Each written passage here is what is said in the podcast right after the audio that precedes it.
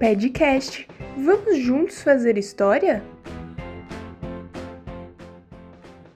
Boa tarde, pessoal. Aqui quem fala é a Maria. Sejam bem-vindos novamente ao Café das 5. A nossa pauta de hoje será Volta às aulas e a pandemia da Covid-19.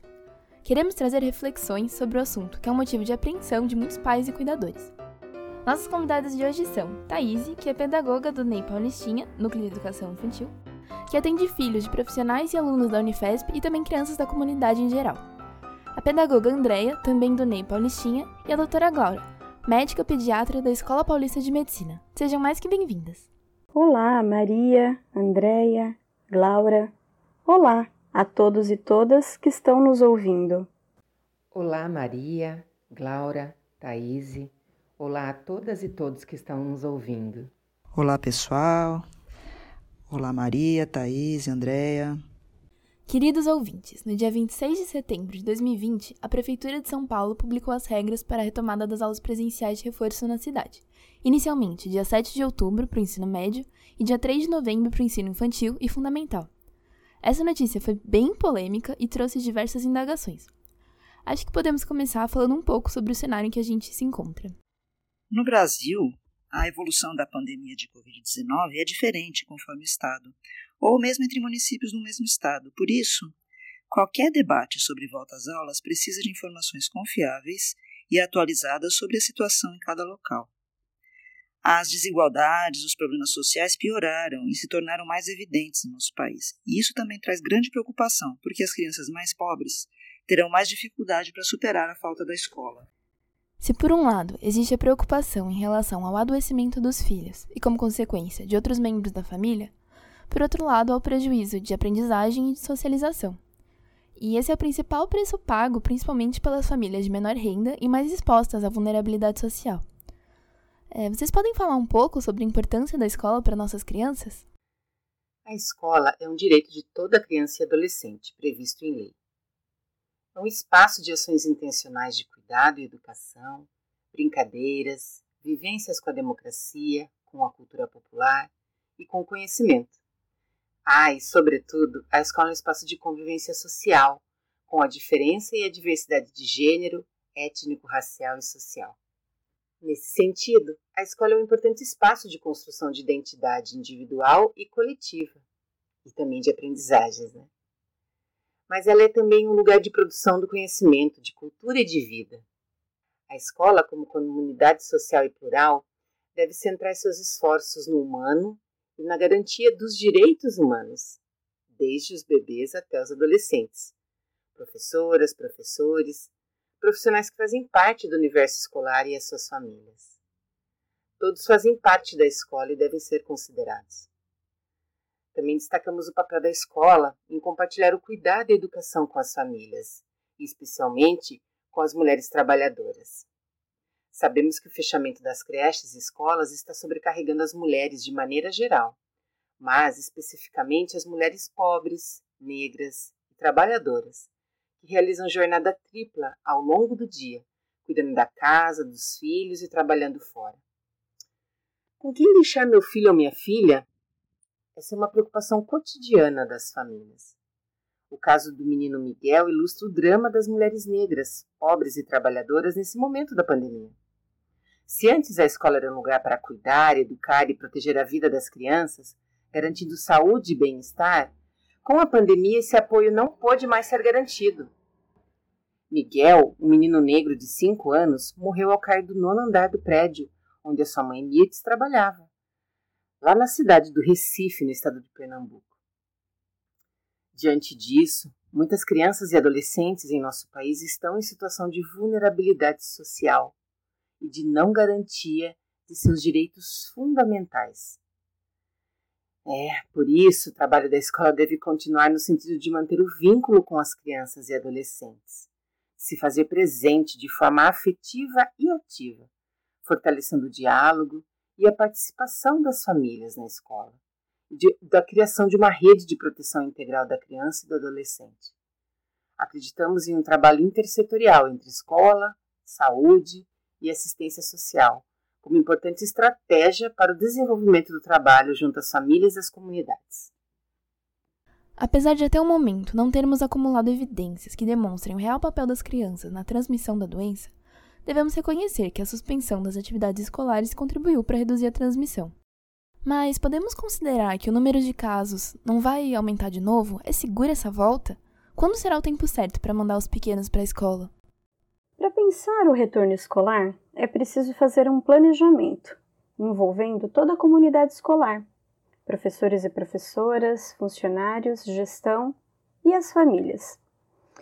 Esse planejamento deve estar embasado em estudos científicos sobre a doença e sobre os impactos da doença na vida coletiva em ambiente escolar. Deve também considerar os documentos oficiais. Um diálogo com os profissionais da saúde nessa construção é de extrema importância Além disso, demais setores da sociedade, como organizações, sindicatos e movimentos sociais, podem fazer parte desse processo. Cada escola deve pensar a sua realidade, tendo em vista as questões que são mais gerais, como também aquelas mais específicas. Porém, o retorno escolar ele não pode ser uma decisão individual. Deve ser orientado pelos órgãos competentes. Ou seja, é necessário que os indicadores sobre a situação da pandemia, embasados em estudos e evidências científicas, permitam um retorno seguro. É importante destacar que as escolas, elas necessitam de apoio do Estado para viabilizar os seus planos de ação para o retorno. Assim, cada um dos três níveis, federal, estadual e municipal, devem assegurar medidas e financiamento para viabilizar o plano de ação de cada escola. É, as várias regiões do Brasil, as cidades, ou mesmo os diferentes bairros das grandes cidades, podem ter realidades muito diferentes em relação ao risco de infecção e também as condições das escolas, as condições gerais de saúde da população e também aos recursos de atendimento. Por isso, existem recomendações da Fiocruz, que é uma instituição de pesquisa antiga, com grande experiência em saúde pública, para o retorno seguro às escolas. Elas incluem redução da transmissão comunitária e da taxa de contágio, é, disponibilidade de leitos hospitalares e de UTI, redução de 20% ou mais no número de mortes em relação às duas semanas anteriores, redução da taxa de positividade dos testes, capacidade para detectar, testar, isolar e monitorar os pacientes e seus contatos. Não existe risco zero, mas essas condições indicam um risco baixo, o ideal seria já contarmos com a vacina no retorno às aulas, mas pode demorar até que as vacinas sejam liberadas e distribuídas para toda a população. Será preciso conversar, fazer muitos planos e talvez mudar alguns combinados quando for necessário. O ideal é planejar em conjunto com a população e com a equipe da escola, contando com a ajuda dos serviços e das entidades locais, como centros de assistência social, grupos religiosos, associações de bairro, centros esportivos e outros, para tomar as decisões mais acertadas.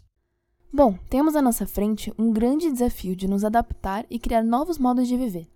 A volta das atividades nas escolas vai precisar de muita informação para os educadores e famílias, além de novas formas de ensinar e aprender. Sabemos que a doença é transmitida por meio de contato direto com gotículas respiratórias de uma pessoa infectada, fala, tosse e espirros, ou se tocar na face, olhos, nariz e boca, após contato com superfícies contaminadas. Conhecendo as crianças e adolescentes, como garantir o uso de máscaras e álcool em gel pelos estudantes de todas as idades? Como manter o distanciamento social? Como fazer essa volta da maneira mais segura, tanto para os profissionais da educação quanto para os alunos? Bom, um retorno seguro vai depender de diversos fatores. Dentre eles, o planejamento feito pela equipe escolar, composta por professores e professoras, funcionários e funcionárias e gestão. Cada escola deve construir o seu plano de retorno, criando espaços de formação de professores, criando canais de comunicação e participação das famílias e também de escuta das crianças e dos adolescentes. Além disso, contar com uma rede de apoio intersetorial, em especial da saúde, é de grande relevância para essa construção, que deve sim ser coletiva mas deve ser protagonizada pela equipe escolar. Acreditamos que um plano de retorno de qualidade deve estar fundamentado nos direitos humanos de toda a comunidade escolar, bebês, crianças, adolescentes e suas famílias, professores e professoras e demais profissionais da escola. É, o desafio é mesmo grande. Com base nas formas de transmissão do vírus, na experiência de outros países e nas pesquisas realizadas, algumas orientações são importantes. Fazer uma triagem dos alunos, profissionais e familiares todos os dias, verificando a presença de sintomas ou contato com pessoas sintomáticas e medir a temperatura, que pode ser uma medida complementar. É, a higiene ou troca dos sapatos deve ser combinada de acordo com as características de cada escola. Valorizar as atividades ao ar livre ou em espaços abertos e bem ventilados, planejar as atividades físicas sem contato e com distanciamento, combinar as atividades na escola com as atividades em casa, num sistema de rodízio, escalonar os horários de entrada e saída para evitar aglomerações, criar novas regras e locais para as refeições, evitar trocar de sala ou misturar turmas, e, se possível, separar os horários de recreio. Além disso, é importante fornecer materiais de higiene e limpeza, equipamentos de proteção, prevenir os acidentes com álcool, principalmente com as crianças pequenas, limpar os ambientes com mais frequência, conforme as orientações sanitárias, e Além disso, cada aluno precisa ter seu material separado, não trocar ou misturar com dos colegas. As máscaras não podem ser usadas pelas crianças menores de 2 anos. Dos 2 aos 5 anos, elas devem ser usadas se a criança compreender a forma correta de usar, e após essa idade, todos devem usar. Será preciso levar em conta as crianças com necessidades especiais, tais como crianças que precisam fazer leitura labial ou que tenham deficiências ou condições que impeçam o uso das máscaras. O contato entre as escolas e os profissionais de saúde eh, pode ajudar a encontrar, junto com as famílias, soluções para esses casos. Um dos aspectos mais intrigantes dessa pandemia, que aparenta ser consistente em todos os países do mundo, é que as crianças e adolescentes apresentam quadros, na maioria das vezes, leves ou assintomáticos. Por mais que se reduza a quantidade de alunos nas salas de aula, o professor e os próprios alunos poderão se tornar vetores da doença, qual a certeza e possibilidade real que se tem para garantir a saúde dos estudantes e dos demais atores? A pandemia expõe os problemas sociais do país e também a falta de recursos de muitas escolas. Para haver um retorno seguro, serão necessários mais recursos para materiais de higiene e limpeza, equipamentos de proteção, limpeza mais frequente dos ambientes, contratação de mais professores e pessoal de limpeza e inclusão digital, acesso de todos à internet é, também para a organização de que crianças, todas as crianças e adolescentes tenham acesso às atividades presenciais e à distância. Ou seja, são necessárias melhores condições de trabalho também para os professores. Além dos protocolos e da garantia dos recursos pelo poder público, as escolas devem incluir no plano de combate e prevenção um plano de trabalho psicológico para apoiar professores, alunos e familiares, tendo em mente a educação em saúde mental e a atenção psicológica aos membros da comunidade escolar sempre que for necessário. Também é preciso existir um comportamento coletivo da comunidade escolar para a proteção de todos e para gerenciar os riscos. O acompanhamento de saúde e o calendário vacinal devem ser mantidos. As regras de distanciamento recomendadas também precisam ser mantidas é, e também fora da escola, inclusive nos finais de semana. Além disso, o retorno das aulas nas grandes cidades vai aumentar muito a circulação de pessoas e esse risco precisa ser considerado. A comunidade escolar e o poder público precisam buscar apoio também às famílias que necessitarem. É, formar uma rede de apoio às crianças, famílias e educadores, é, fazendo parcerias para lidar com as questões que surgirem, inclusive até com o envolvimento da vizinhança da escola. Crianças que precisam ficar em casa por questões de saúde ou mesmo porque os pais não se sentem seguros, precisam ter apoio e acompanhamento para continuar seu aprendizado.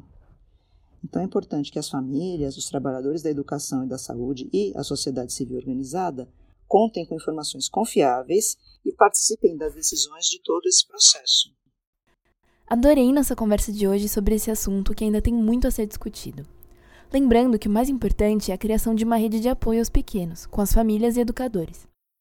Assim como já foi colocado, é importante o diálogo acerca da volta às aulas presenciais ou não, já que se trata de um assunto envolvendo diversas esferas. Bom, eu gostaria muito de agradecer a nossas convidadas, Thaís, Andréia e doutora Glaura, pela participação e abordagem desse tema em nosso Café das 5. Espero também que os nossos ouvintes tenham curtido o nosso encontro. Tchau, pessoal. Obrigada, tchau, pessoal. Ficou alguma dúvida sobre esse tema? Ou quer ver algum tema específico aqui no nosso Café das 5? Pode enviar pra gente. Até a próxima!